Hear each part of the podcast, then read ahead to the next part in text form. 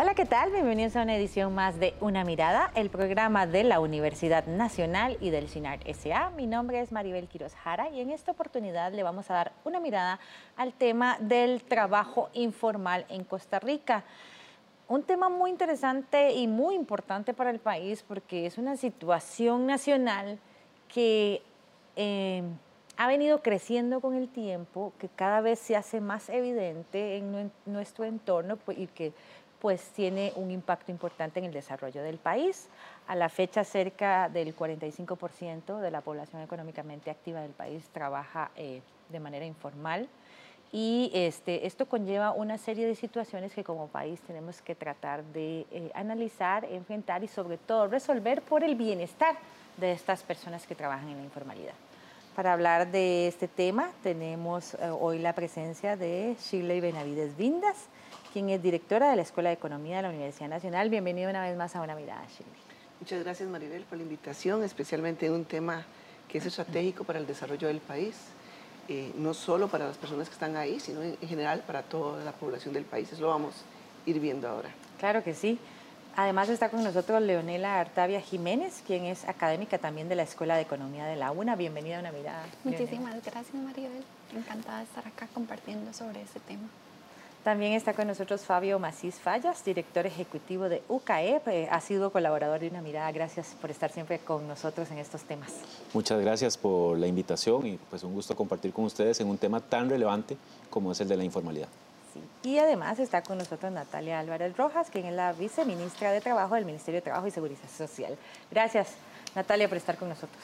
Muchas gracias. Efectivamente es un tema del mayor interés, tanto del gobierno como del ministerio y de varios sectores y como les contaremos, hemos estado impulsando una serie de actividades justamente para abordar el tema de la informalidad. Sí, tal vez para que la gente que nos acompaña con su audiencia se ponga en sintonía, podríamos iniciar definiendo qué entendemos por trabajo informal y qué lo diferencia de las otras modalidades de empleo que tenemos. Sí, bueno, la informalidad tiene que ver con las personas o las empresas. Hay dos tipos de informalidad, a nivel de persona y a nivel de, empresa o emprendimientos, que no están eh, incluidos en el proceso de formalización. Quiere decir que los derechos sociales eh, no, no aportan al bienestar, a la caja costarricense del Seguro Social, eh, no son eh, actores que pueden participar como crédito en los bancos también. Eh, entonces hay una serie de derechos que por no estar inscritos en la formalidad, en procesos formales, ya sea a nivel personal o ya sea a nivel de empresa, pues quedan excluidos de, de ciertos beneficios y de todo lo que tiene que ver con los derechos sociales de la persona. Sí, ampliar que justamente esa condición de informalidad va en la línea del no cumplimiento de esos derechos y de estas condiciones de seguridad social, tanto para las personas que son, que podríamos llamar las asalariadas eh, o dependientes, como para, eh, y es la característica nacional, que la mayoría son eh, negocios o emprendimientos de una persona o de dos a tres, que no están adheridos a la institucionalidad, que no, pueden, no tienen la capacidad de otorgarle esos derechos a las personas que trabajan con ellos y entonces eso habla de la productividad en la que se puede ejercer la labor y las condiciones de vida de esas personas y de sus familias, ¿verdad? que además en la mayoría de los casos dependen de ellos. Efectivamente, bueno, como lo han ido exponiendo, la informalidad abarca principalmente a las micro, pequeñas empresas, eh, afecta principalmente el tema de derechos de esas personas, pero no solo afecta eh, los derechos de esas personas, sino también afecta a quienes están en la formalidad. Para el sector productivo, sin duda alguna, eh, el tema de la informalidad nos preocupa mucho porque al fin y al cabo es competencia desleal para quienes sí están en la formalidad. Sí, de hecho esto ha llevado a que haya iniciativas gubernamentales anteriores y actuales en este sentido, ¿verdad?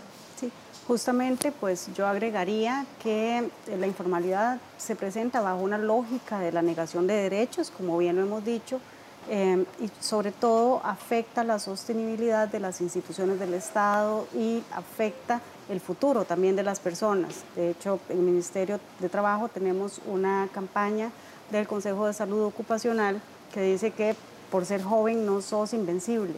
Y justamente tiene que ver también con la informalidad. De repente las personas en etapas tempranas de la vida no se preocupan tanto por el aseguramiento, por ejemplo, que es una de las condiciones de la informalidad, y con eso pues está atentando no solo con su salud y sus servicios actuales, sino también con una eventual pensión a futuro y todo esto pues por supuesto que afecta también la solidez financiera del Estado. ¿Cuál sería el panorama nacional en el marco de la informalidad?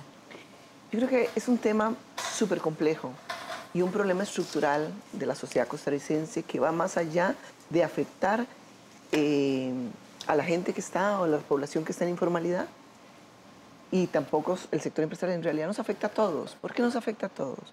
Porque es un tema que tiene que ver con el problema migratorio y en este país y particularmente en los momentos que estamos viviendo regionalmente eh, se acentúa esa situación. Eh, tiene que ver con red de cuidado, porque muchas, vamos a ver ahí en las estadísticas, creo que en la segunda parte del programa, eh, muchas personas, particularmente mujeres, no salen de la casa porque tienen que quedar cuidando. Entonces la red de cuidado, tanto para adulto mayor como para niños, es fundamental eh, dentro de la estructura eh, del problema de, informalidad. La calidad de empleo, donde pueden acceder solamente a empleos de muy baja calidad, de muy baja productividad, ¿verdad? y eso impacta directamente con los niveles de ingreso y de bienestar que sus familias pueden tener, pero además con todo esto de, la, de, acceder a la Caja Costarricense del Seguro Social, por ejemplo, con, con, plenos eh, derechos, y la educación y la formación, donde muchas veces la educación y la formación en nuestro país, recordemos que tenemos la media de secundaria incompleta en el país, y eso es gravísimo, porque el sector empresarial, vamos a ver seguro que va a requerir gente con mayores niveles de formación eh, y la secundaria incompleta. Eso quiere decir que además el sistema educativo y las necesidades del sector empresarial para el desarrollo y el bienestar del país no están también acordes. 45%, alrededor del 45% del empleo es informalidad y con problemas de estos que ya cada uno casi requiere un programa, Maribel, sí, para poder verlo de manera global. Eh, de hecho, esa, esa, esa, cifra ha ido creciendo con el tiempo, ¿verdad? Eh, la última que yo conocía era del 40%, ahora tenemos 45%, es casi la mitad de la población. Sin embargo, esta es eh, la media nacional. En otras regiones el porcentaje es más preocupante todavía. Exactamente, vemos que la informalidad tiene una manifestación territorial específica donde tenemos un comportamiento en el país de centro y periferia. Una cosa es la región central y otra cosa son las demás regiones. En la región Brunca, por ejemplo, llegamos a un 57% de la informalidad, con también eh, muchas personas desempleadas. Entonces, no tenemos condiciones para generar empleos o para que estas personas accesen a un empleo y los empleos que hay, pues son de, de carácter informal, ¿verdad? Tomando en cuenta eso. La Pacífico Central, la región central andan similares pero lo que es la región Brunca y la región Atlántica son las que tienen las peores condiciones de informalidad. Y con toda la afectación que esto significa para las personas. Sí, efectivamente. Por eso, y me imagino que ahora más adelante vamos a, verlo en el programa, eh, es importante la acción que tomó el Estado costarricense al tomar en cuenta la recomendación 204 de la OIT sobre el tema de la informalidad y el trabajo que se ha venido haciendo eh, en conjunto, Estado, sector trabajador, sector laboral y por supuesto con la participación de muchos actores. Sin duda alguna, los temas que han tocado en relación con eh, temas tan importantes como la preparación de los jóvenes es algo que bien se ha señalado es estructural y que hay que como país tratar de esa manera. Sí, yo agregaría, y mm, muy bien que don Fabio lo menciona, agregaría que eh, en virtud de estas cifras alarmantes y en virtud de la afectación a diferentes sectores en específico, pues eh, a nivel tripartito se decidió desde el año 2016 eh, establecer, trabajar en una estrategia de transición hacia la economía formal. Ese pues fue acompañado por la Organización Internacional del Trabajo y se basó en la recomendación 204 que se refiere a una serie de acciones articuladas que se recomiendan justamente para disminuir la informalidad.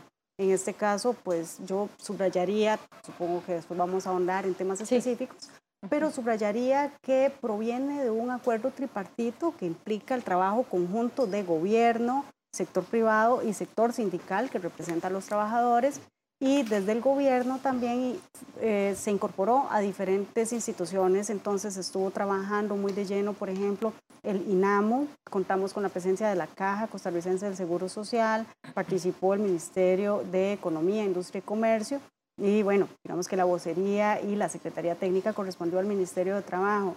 Subrayaría que ahí llegamos a unos acuerdos muy importantes, esta recomendación, y como bien lo mencionaba doña Shirley, hay una serie de elementos en los que se impacta con la informalidad o como también podemos resolverla. Pero bueno, se eligieron, eh, a nivel tripartito se eligieron cuatro ejes de trabajo y esos cuatro ejes de trabajo tienen que ver con formación profesional y técnica, tienen que ver con aseguramiento, con seguridad social, con facilitación de trámites, que sabemos que es un tema muy importante, especialmente pensando en las pymes, en las micros, en muchas unidades productivas, y también con la facilitación y la simplificación tributaria para estos sectores. Y justamente recientemente tenemos una serie de, de acciones que eh, se encaminan y que fortalecen estos procedimientos. Sí, como ustedes dicen, el tema del trabajo informal tiene múltiples subtemas que son muy importantes de abordar. Intentaremos eh, poder conversar un rato sobre los más importantes de ellos, pero ahorita vamos a ir a una pausa. Quédese con una mirada que ya volvemos.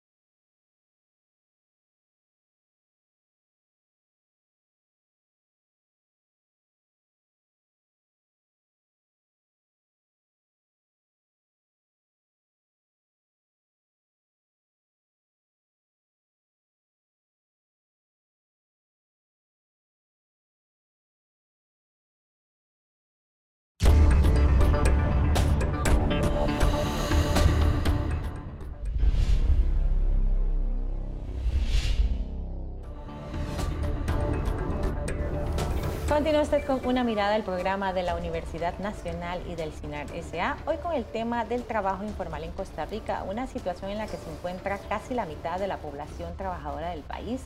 Uno de ellos es Jorge Orube, quien compartió con una mirada su testimonio.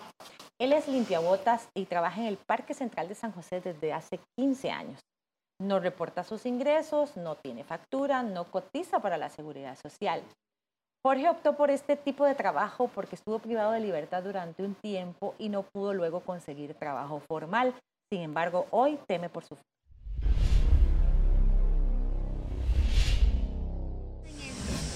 Mi nombre es Jorge Rafael Orube Guevara y me dedico a limpiar zapatos aquí en el Parque Central hace aproximadamente 15 años. No, anteriormente es que yo tuve un problema judicial y estuve preso en la reforma 17 años, 8 meses a la salida de reforma yo no sabía qué hacer, en qué dedicarme a trabajar, porque ya no quería delinquir ni nada de eso. Y se me hacía un poco incómodo el trabajar porque no tenía la hoja de delincuencia limpia. En ese tiempo era muy difícil. Entonces, yo me, vine aquí al Parque Central y vi que aquí le pagaban a la gente por limpiar los zapatos. Dije yo, oye, ¿será dedicarme a esto? Vieras que, eh, te estoy hablando, de hace 15 años para atrás era muy bueno. Eh, pero ahora se usa mucha tenis, muchos zapatos gamuza, entonces zapatos de cuero casi no. Y pero siempre, siempre Dios lo bendice a uno, por lo menos le da para pagar el cuartico, que uno paga el cuartico aparte, la comida, por lo menos para ir viviendo. Es que esto no es un sueldo lo que uno gana, sino que digamos, como yo puedo venir hoy y me puede ir bien y puedo hacer 15 pares, que cada limpiada de un par se cobra mil colones por limpiada, puedo hacer 15 mil pesos diarios. Como puedo venir y puedo hacer dos mil pesos o mil pesos, nada más. Entonces, eso no, genera mucho como para pagar seguro, para eso. Digamos, el seguro nosotros tenemos seguro por el Estado y nos ayudan en eso. Y Hacienda no, porque digamos, nosotros pagamos los mismos impuestos que paga cualquier persona cuando compramos nuestros betunes, los cepillos, la, la tinta, todo eso va incluido los impuestos que uno paga, ¿verdad? Pero únicamente, y ahí va, va pasando uno. Sí, eh, el ejemplo que, de Jorge es, eh, realmente nos, nos pone a pensar, ¿verdad?, en, qué, qué expectativas como país le estamos dando a este tipo de población, porque em, es una población bastante amplia. Sin embargo, antes de entrar eh, a analizar las principales aristas de este tema, sí me gustaría que hiciéramos esa diferencia, ¿verdad?, entre la gente como Jorge, que está en esta situación de trabajo informal, y las personas que optan por trabajar en lo propio, tener su propia empresa, que al final viene, venimos a tener la misma situación, ¿verdad? Porque si usted puede tener su propia empresa y trabajar en lo propio, pero si usted no cotiza para la seguridad social, si usted no cotiza para la pensión, si usted no le paga los derechos eh, laborales a sus trabajadores, pues este, en lugar de ser parte de la solución, somos parte de un problema mayor que impacta a una, a una porción de la población muy importante justamente cuando hablamos de informalidad me parece muy importante tener claridad en que justamente hay personas que no tienen la capacidad de decidir o de elegir esa condición. Eh, cuando hablamos de emprendimientos, hay emprendimientos por oportunidad, que son las personas que dicen, no, yo ya no quiero tener un patrono, tengo este capital, puedo invertir, tengo una oportunidad de negocio y lo deciden emprender. Sabemos que son periodos difíciles porque para toda empresa hay este, momentos en que están estableciéndose y están en esa vulnerabilidad. Aún así, hay muchas personas que no tienen esa posibilidad de, escoger. Y por eso vemos las cifras, un 47% son emprendimientos, un 47% de los informales son personas que han tenido que autoemplearse. Eh, eso es, no encontré trabajo, no me desalenté. Sabemos que también hay personas desalentadas que nos engrosarían el nivel de desempleo, pero son que ni siquiera, este, no son los desalentados, son las personas que tienen que ver qué hacen, Y están en estas condiciones de informalidad. Algunas les va bien, algunas no tan bien. Entonces, primero, como hacer esa diferenciación. Una vez conocido eso, claro, hay un segmento de la población que tal vez desconoce o no está eh, equilibrando, ¿verdad? El futuro que, al que se enfrentaría si no cotiza la seguridad social y eso es importante y es importante hacer énfasis en esa población, pero lamentablemente estoy convencida de que él no es el porcentaje mayor. al porcentaje mayor nos toca darles, ¿verdad? En términos de Estado, darles mejores condiciones y ver qué es lo que está pasando. Sí, que la UCAEP ha hecho un llamado varias veces en ese sentido, porque cuando vemos, ¿verdad? Estas ferias de empleo donde más de 200 mil personas participan, este, incluso gente muy joven, eh, el, el, asunto tal vez no es si hay o no trabajo, es que la gente no reúne las condiciones básicas para ocupar puestos que ni siquiera estamos hablando que sean profesionales, ¿verdad? Puestos técnicos, de servicios que se ocupan en diferentes áreas de, de, de la economía nacional y que la población no reúne ni siquiera el 50% ni siquiera tiene secundaria completa como para aspirar a mejorar su condición laboral. Sí, sin duda alguna, eh, para la Unión de Cámaras siempre ha sido un tema relevante el tema de la formación de los estudiantes, de las personas. Eh, lamentablemente, la realidad que usted apunta es lo que estamos viviendo y casualmente eh, nosotros hemos procurado, no solo en el tema de informalidad, sino en otras mesas, buscar, por ejemplo, temas como el de formación dual que se implementen en el país de manera tal que brinden seguridad jurídica, tanto al estudiante como a la persona que va a ayudar en el tema de formación. Sin duda alguna, y volviendo un poco al, principio de lo que usted mencionaba del tema de trabajar en lo propio, hay una serie de responsabilidades que, tienes, que tienen quienes trabajan en lo propio, tanto la persona emprendedora como el caso de Jorge.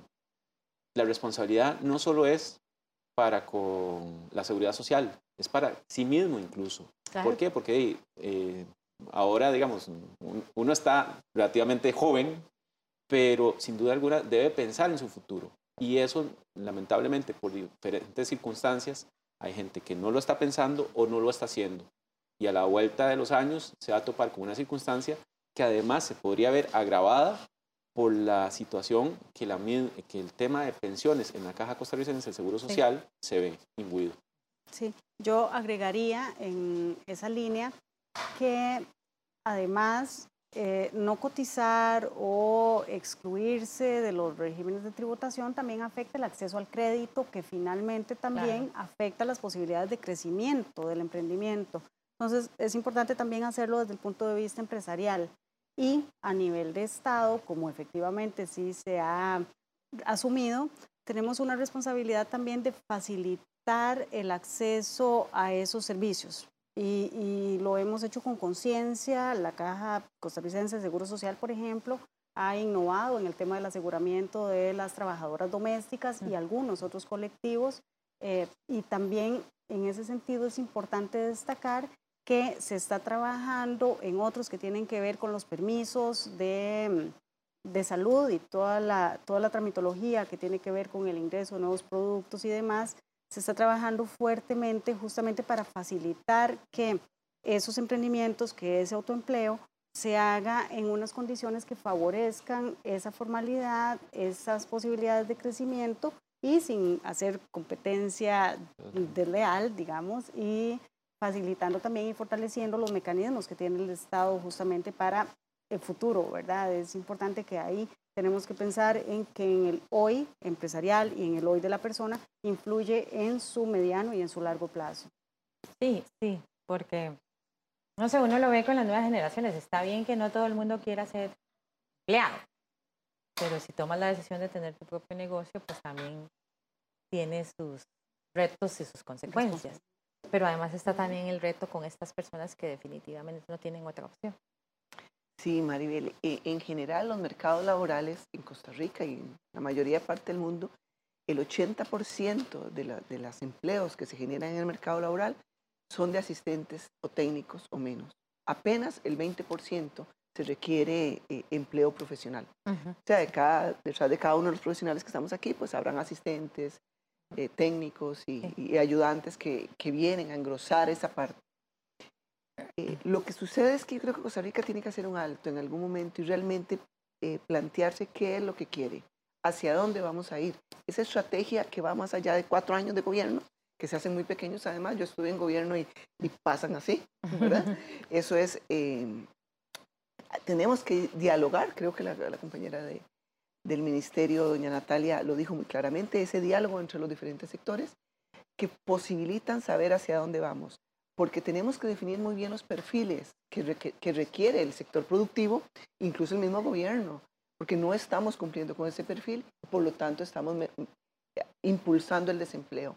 Y los empleos que tenemos, y está catalogado, incluso la CEPAL en todas las estadísticas lo dice, Costa Rica tiene empleos de baja productividad. Y con empleos de baja productividad nunca vamos a lograr un país desarrollado como el que todos queremos. Sí, y entrando en algunos temas específicos, el tema de la seguridad social tal vez es uno de los que más nos inquieta en este momento, porque no nos inquieta solo a la gente que estamos en el sector formal de la economía, sino también en el sector informal. Uno de ellos es Olmida Robleto, quien es copero hace 30 años y ha cotizado para la Caja Costarricense de Seguro Social, pero no tributa. En su juventud le costó conseguir un trabajo estable en, construcción por lo que toda su vida se ha dedicado a trabajar en su propio negocio, en lo que sale.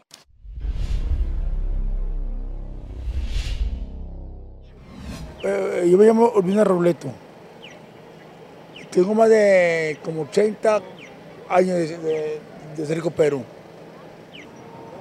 Entonces yo, entonces yo compré una carreta y me puse a vender copos. Y ahí con eso, con eso vivo yo.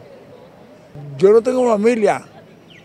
Pues yo eh, vivo eh, solo con, y yo pago cuartos, pago comida, pago la luz, pago todo. Cada mes pago 20, casi 20 robos de seguro. Ahora yo tengo 6.4. Eh, la otra vez fui a, a, solicitar la, la, la, pensión, me dice no, eh, a, los 6.5.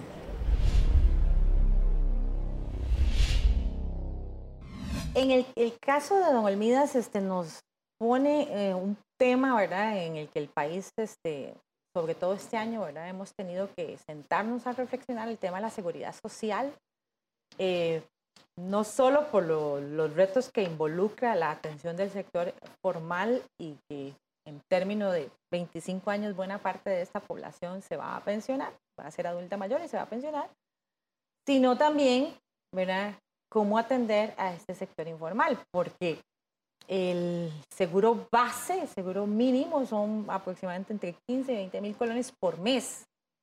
Pero, ¿qué significa este aporte para la gran demanda de recursos ¿verdad? que tiene la seguridad social contra toda la inversión que se tiene que hacer para dar un trato igualitario a toda la población independientemente de si cotizas 20 mil colones por mes o cotizas un millón?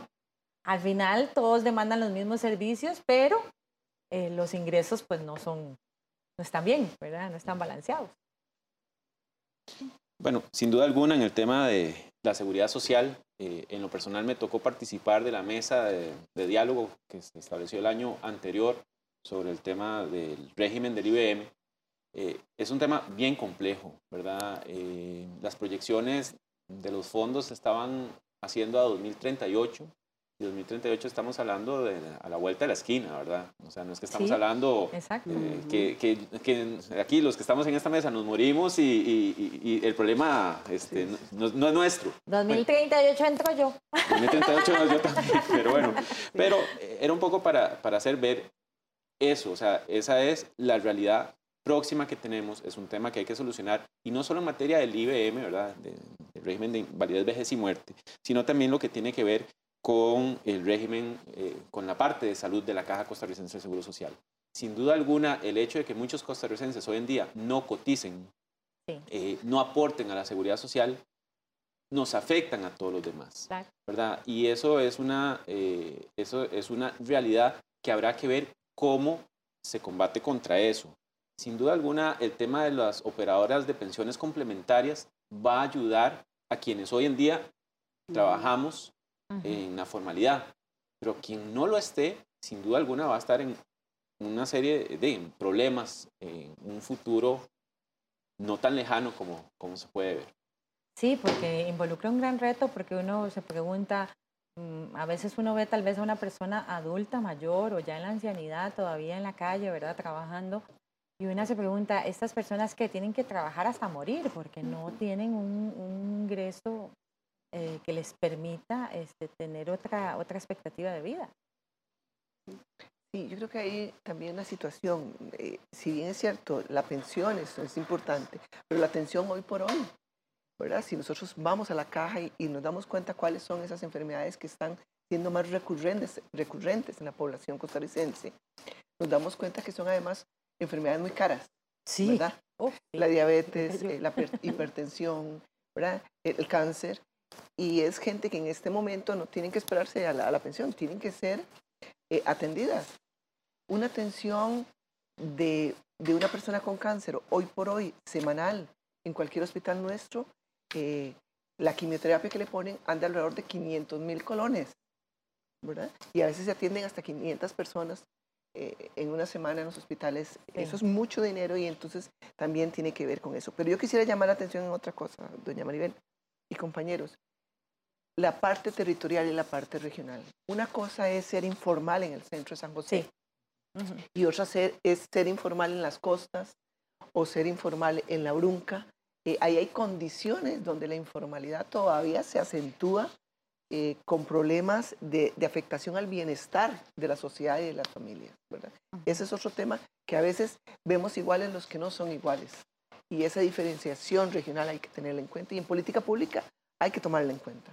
Por supuesto. ¿Y mm, cómo hiciéramos en este caso particular del tema, digamos, de derechos laborales, seguridad social, eh, pensiones, para que la gente de todo el país, o sea, sin hacer esas diferencias que dice Chile, porque al final todos están en este tema del trabajo informal, tomen conciencia de la importancia que tiene de o sea, de que aunque estés en esto, eh, prepares el futuro de alguna manera.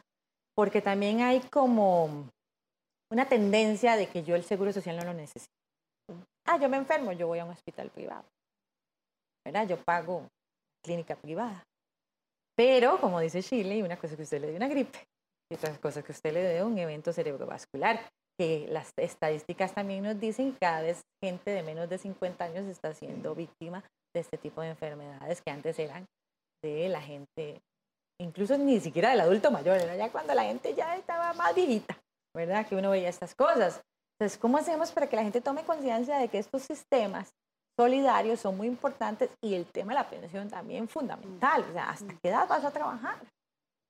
Sí, en realidad es importante ahí tomar en cuenta que el sistema de seguridad social está basado en una lógica solidaria y justamente dentro de esa lógica solidaria necesitamos tener a mucha gente cotizando.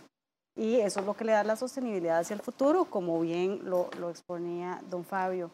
A nivel territorial y a nivel regional es muy importante que el abordaje se haga también con las diferentes partes.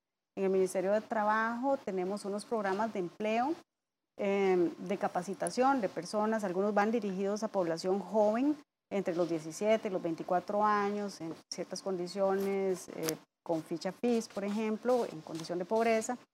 Y lo que se busca es facilitar ese acceso y esa mejora de sus propias condiciones de empleabilidad, justamente para romper estos ciclos e incorporarse de la mejor forma a los puestos, a los puestos de trabajo que eh, se requieren con mejores habilidades. Tenemos también otros tipos de programas que apuntan a ello. También creo que uno de los aportes importantes que puede hacer el gobierno es acercarse a las personas, es decir, generar conciencia de que todos debemos estar en condiciones de formalidad, pero acercarnos y decirles, venga, vea, es fácil. Sí.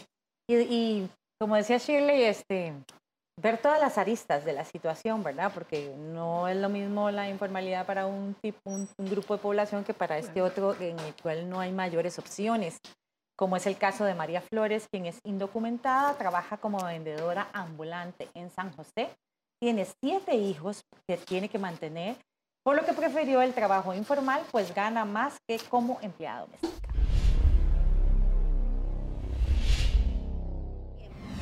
María Félix Flores Prado. Tengo como cinco años vender en la calle y siempre vendo este producto. Como todo, hay días buenos, hay días malos. No todos los días son iguales. Le va mejor a uno los días, fines de semana, sábado y domingo. Yo por semana como 80 mil me hago. Y como no tengo documentos, por eso no le dan trabajo a uno. Tengo, tengo siete hijos yo. Tengo seis menores de edad y una mayor de edad en ello lo invierto la plata, que por eso ando en la calle vendiendo.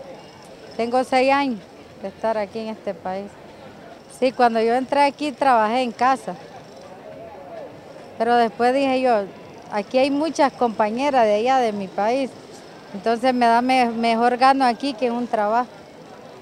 Sí, yo no, yo no este, pago impuestos ni nada.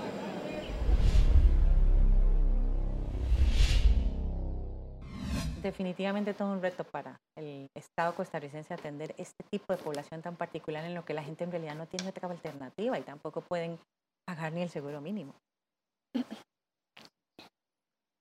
Cuando este caso de Doña María nos sirve mucho para resaltar el rol de la mujer, en este caso de la informalidad, las mujeres, aunque son menos en términos absolutos en la informalidad, cuando revisamos el porcentaje de mujeres es mayor en, en estas condiciones y sobre todo con esas expresiones territoriales que hemos hablado, eh, donde en la región Brunca es en la única donde la informalidad en las mujeres es menor, pero no es porque las sean mejores condiciones, sino pasa por una, la conformación de los sectores productivos, que es más agrícola, más cerrado hacia la mujer, y también pasa por una menor incorporación de la mujer a los mercados de trabajo. Es una característica especial de la, de la región Brunca, donde la población fuera de la fuerza de trabajo femenina es mayor. Pero eh, a diferencia de esas, todas las demás tenemos niveles de informalidad y de desempleo superiores en la mujer. Y además sabemos de las cargas de cuidado que, tienen, que tienen estas mujeres, ¿verdad?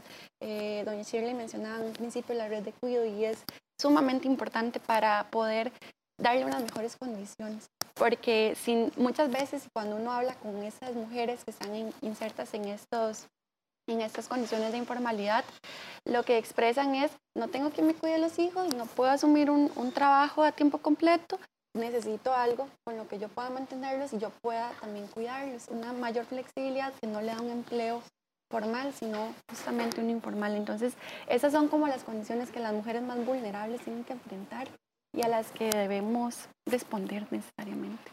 Sin embargo, hablando del tema de flexibilidad, a mí me parece que eh, se están comenzando a dar algunos pasos importantes. Eh, casualmente, hace algún, algún tiempo reciente, eh, se aprobaron unas guías de teletrabajo en el Consejo Superior de Trabajo, lo cual hace que quienes hoy en día no pueden implementarlo porque se ocupa todavía de una ley, vaya dando los pasos para, para su avance. Y sin duda alguna, en las discusiones que tuvimos en el Consejo Superior de Trabajo, casualmente estaba el tema de la mujer. ¿Por qué? Porque eh, el teletrabajo va a ayudar sobre todo eh, a personas que requieren quedarse en sus hogares. Evidentemente, eh, el teletrabajo no es para todo, el, todo el, el, sector, pero sí puede ser por lo menos ayudar a un grupo de personas, ¿verdad? A que vayan eh, trabajando y se vayan incorporando en la formalidad. A que, por ejemplo, si una mujer eh, llega y presenta su, su oferta a, a, un lugar, a una empresa formal y existe esa opción de teletrabajar, puede hacerlo porque en otro caso, si le, si le dicen, mire, usted tiene que estar aquí todo el día, le dirían que no. Bueno, en ese caso se comienzan a abrir ciertas ventanas. Por supuesto que es un tema que hay que trabajar eh, con mayor profundidad. Eh, los datos que ha brindado eh, Leonela son claros, pero me parece que, que, hay una buena ventana de oportunidad que está abriendo. Y un tema que es muy importante y, y, que no se me puede olvidar es el tema de que los costarricenses nos tenemos que adecuar a las nuevas tecnologías, porque las nuevas formas de trabajo, las que hoy conocemos, van a variar sustancialmente de aquí a 10 años. Entonces, también para sí, es, es, parte de los grandes retos que tenemos como país, no solo para el sector informal, sino para el sector formal de la economía. De eso vamos a hablar en el siguiente bloque. Vamos a una pausa, quédese con una mirada que ya volvemos.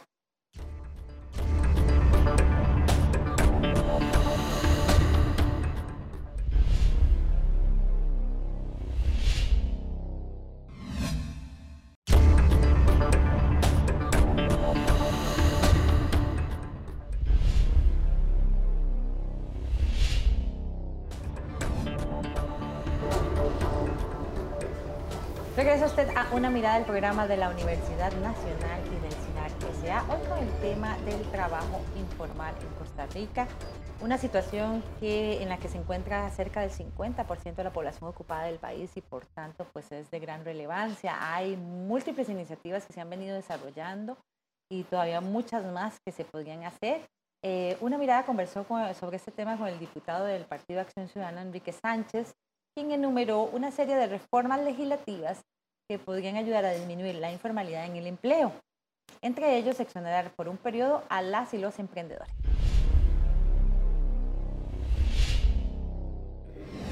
Para mí lo legislativo es que si el país quiere apostar al desarrollo de emprendimientos y de microempresas y pequeñas empresas, tiene que generar regímenes diferenciados de seguridad social y tributarios para que las empresas que recién nacen o que están en la informalidad tengan un periodo de gracia para formalizarse. Por ejemplo, ese periodo podría ser de unos entre 3 y 4 años, que es lo que llaman economía el valle de la muerte, que es cuando muchas de estas empresas que nacen mueren en ese periodo.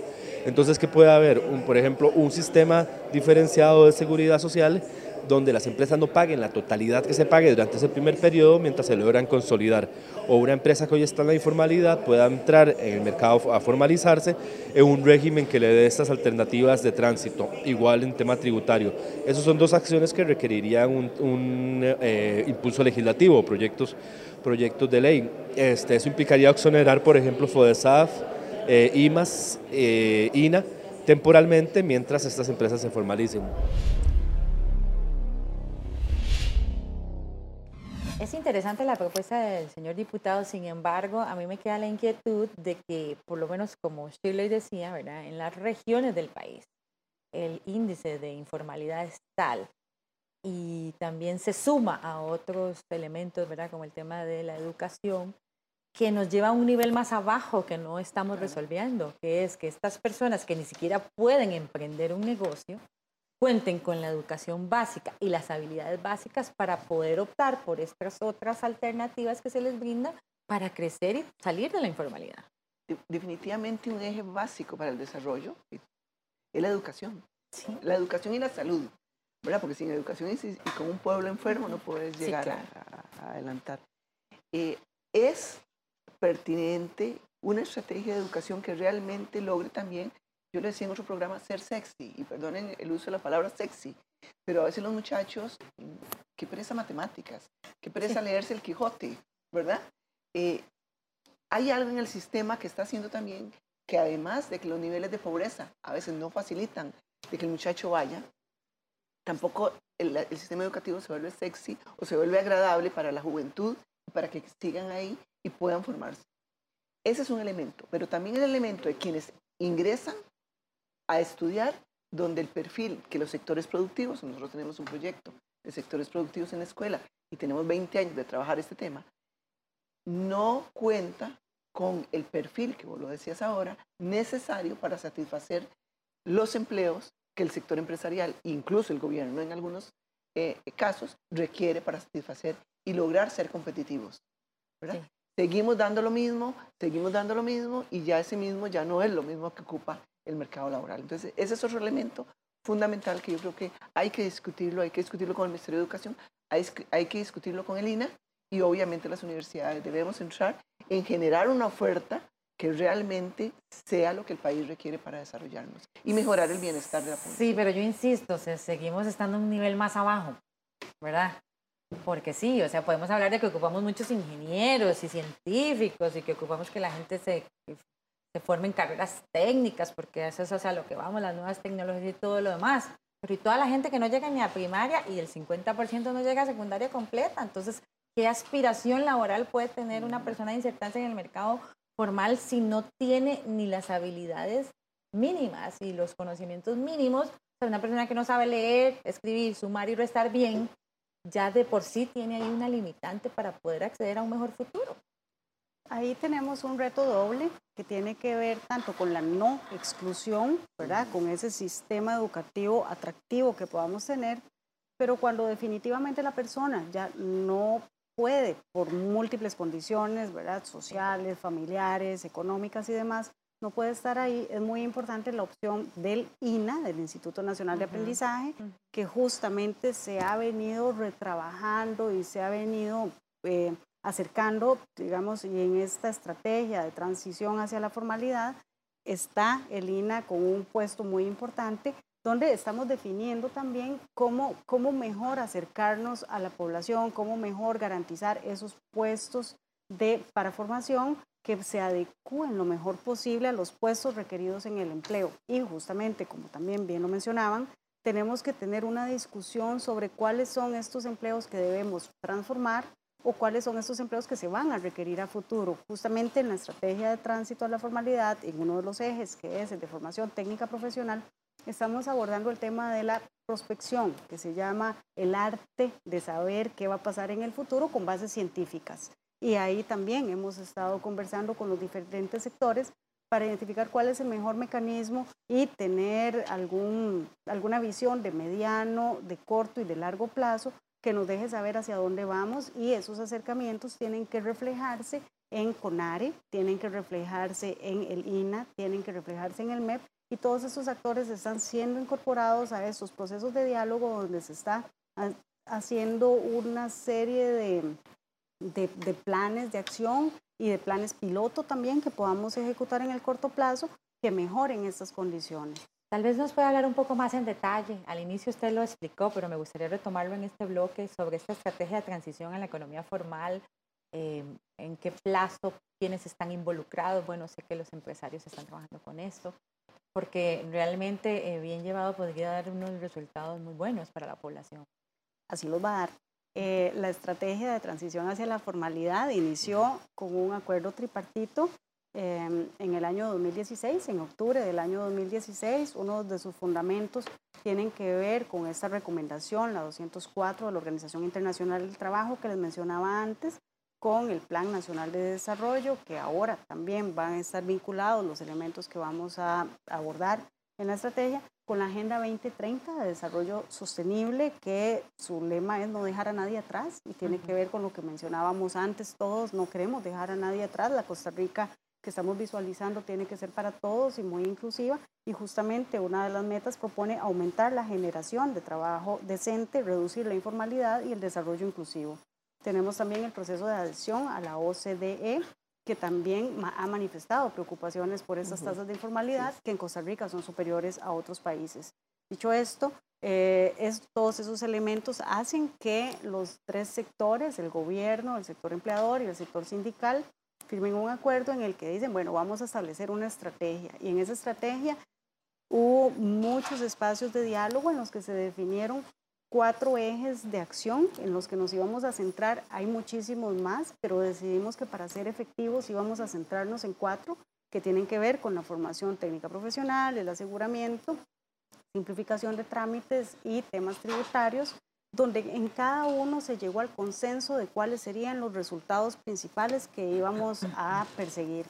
Todo este proceso llevó hasta febrero del año 2018, eh, recientemente, donde también con un acuerdo tripartito firmado por las seis centrales sindicales, firmado por la UCAEP y firmado por los ministerios de Hacienda, de Economía, por el INA, el INAMO, el Ministerio de Trabajo, la Caja de Seguro Social, eh, todos decimos, bueno, esta es la ruta por la que queremos transitar y en este año desde, reinicia en julio, esperando la transición de cambio de gobierno, reinició el 2 de julio y hoy justamente se está llevando a cabo una sesión, la número 15, en un proceso donde lo que estamos desarrollando ya son los planes de acción en función de esos temas específicos. En formación técnica profesional, que es lo que estamos recién conversando, hay dos ejes importantes. Uno es cómo, cómo, llevar a las personas a la mejor educación y el otro tiene que ver con estos mecanismos de prospectiva para saber bien a dónde vamos y a dónde queremos incorporar a las personas. En términos de aseguramiento, creo que también ahí hay un elemento importante y es que tenemos el consenso en generar mecanismos sombrilla, digamos, mediante convenios, en los que podamos asegurar a ciertos colectivos en condición de vulnerabilidad. Y entre ellos están las ventas ambulantes y estacionales en diferentes municipios, ¿verdad? Esto es a nivel nacional. Y también como meta tenemos eh, llegar a las, a las regiones mediante las municipalidades. ¿Cuál ha eh, sido la participación de la UCAE? Mire, la Unión de Cámaras del primer momento, eh, tal y como lo decía la señora viceministra, en 2016 participó en, un acto público que participó como testigo en aquel momento el presidente de la Asamblea Legislativa, Antonio Álvarez, eh, en aras de firmar esta estrategia nacional y avanzar.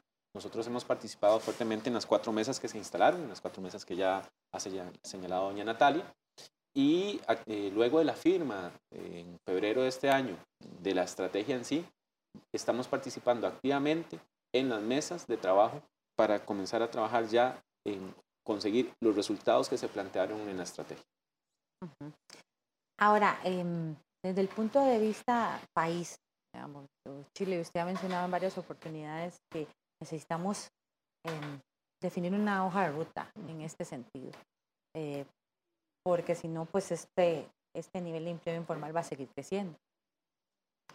Sí, y además un tema que no hemos tocado, el problema fiscal del país. Sí, ese es, otro. Esto viene... otro programa. ¿Verdad? Otro programa, pero viene a sumar a nuestro problema financiero. Claro. ¿Verdad? La informalidad es un mal negocio para todo el mundo. ¿Verdad? Eh, los formales y los no formales. Este, eh, hay problemas, yo creo que es importante irnos más allá de un plan de gobierno, porque es un problema estructural y los problemas estructurales no los sacamos en cuatro años. Eh, tenemos que ver realmente hacia dónde tiene que ir Costa Rica, hacia dónde queremos el desarrollo de Costa Rica, cómo manejamos el tema de migración, que ahora no únicamente la migración que viene de otros países, sino la migración interna que, no, que costarricenses que están en la Brunca, que están en el Atlántico, que están en el Pacífico, buscan llegar al centro. Y ahora estamos colapsando el centro, ¿verdad? Porque igual los, los empleos de no dan ya y entonces estamos eh, generando toda esta gente que busca un bienestar en el centro, más bien viene a acrecentar un problema y entonces eso va nuevamente el bienestar hacia abajo. Pero los temas de migración interno, externo, el tema de red de cuidado para adultos y para niños, el tema de calidad de empleo, el tema de educación y formación, el tema de salud pública y uno muy importante de seguridad. No lo hemos tocado también, seguro va para otro programa, pero el tema de seguridad, donde aquí muere un montón de gente donde hay muchachos que van a, otros lados a, prepararse como sicarios, eso quiere decir que hay otro, sector social y económico que se está moviendo y que no es el mejor para el país. Entonces, y todo eso lo facilita la informalidad. Eh, entonces, eso quiere decir que el problema es mucho mayor y realmente tenemos que hacer una ruta de país eh, para ir mejorando poco a poco esto. Es a, corto, mediano y largo plazo. Casualmente con el tema de seguridad y la relación que tiene que ver con em, la informalidad, podemos hablar incluso del tema de contrabando y de la problemática enorme que esto está generando en el país. O sea, el contrabando alimenta también a la informalidad, ¿verdad? Hay un grupo importante, y eso es importante que la gente la sepa, hay gente que hoy en día quiere salir de la informalidad, sea este, que son pequeños emprendedores o gente que quiere tener sus derechos, ¿verdad? Eh, en, empresas que no están en la formalidad o en pequeñas empresas. Y hay otro grupo importante que, de, que no quiere formalizarse. A esos nunca los vamos a formalizar porque lo que les sirve es estar eh, en, eso. Y bueno, hay un, un, trabajo desde el sector privado que ha venido haciendo la Cámara de Comercio que tiene un observatorio sobre el tema del comercio ilícito.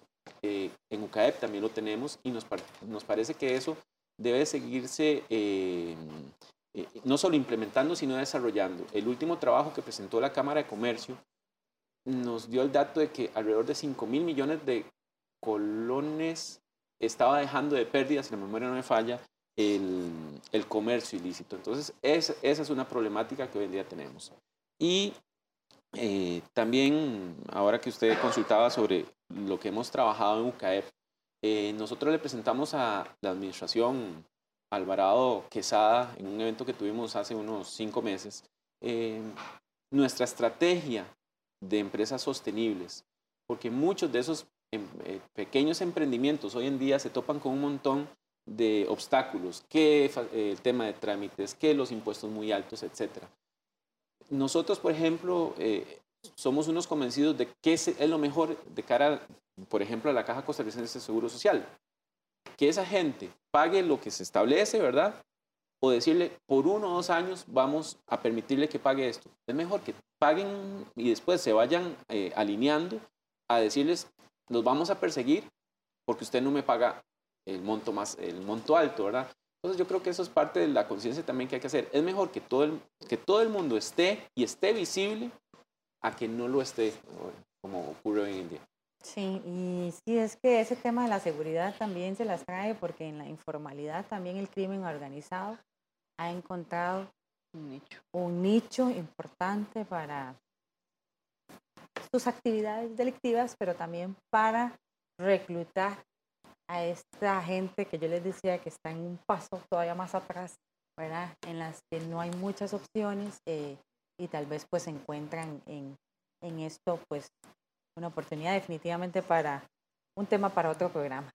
Esperamos que pues esta conversación sirva para generar reflexión en todo este tema. Defini- definitivamente es un tema país, en el cual el, el sector privado, el sector empleador, el gobierno, las universidades este, tienen una gran responsabilidad porque tenemos que sacar adelante a ese casi 50% de la población que está en el trabajo informal y que estoy segura que buena parte de ellos desearían pues contar con sus ingresos fijos y, y sus, su aguinaldo, sus- su, su derecho a vacaciones y, y demás cosas que pues que es un derecho para todas y todas las personas. Muchas gracias por acompañarnos y a ustedes por estar con nosotros en una mirada. Le esperamos eh, la próxima semana con más. Busque más información sobre este y otros programas en www.una.ac.cr y en nuestras redes sociales que ahora tenemos perfil en Facebook, Twitter y también en Instagram. Así que búsquenos como una multimedia. Le esperamos la próxima semana con más aquí en Una Mirada. Hasta pronto.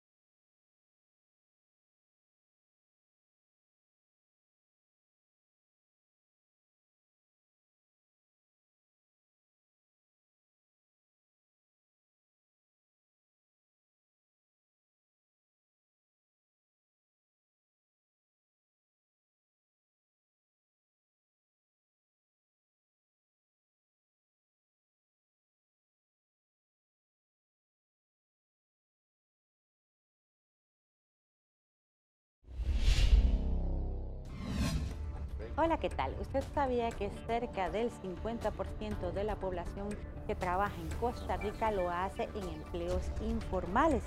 Esto le significa una serie de incertidumbres como tiene que ver tener un salario fijo, cotizar para una pensión, tener acceso a la seguridad social, en fin, tener una tranquilidad financiera a lo largo de la vida. Por eso, como país, tenemos que hacer algo para resolver el tema del empleo informal. De eso vamos a hablar en una mirada esta semana. Acompáñenme.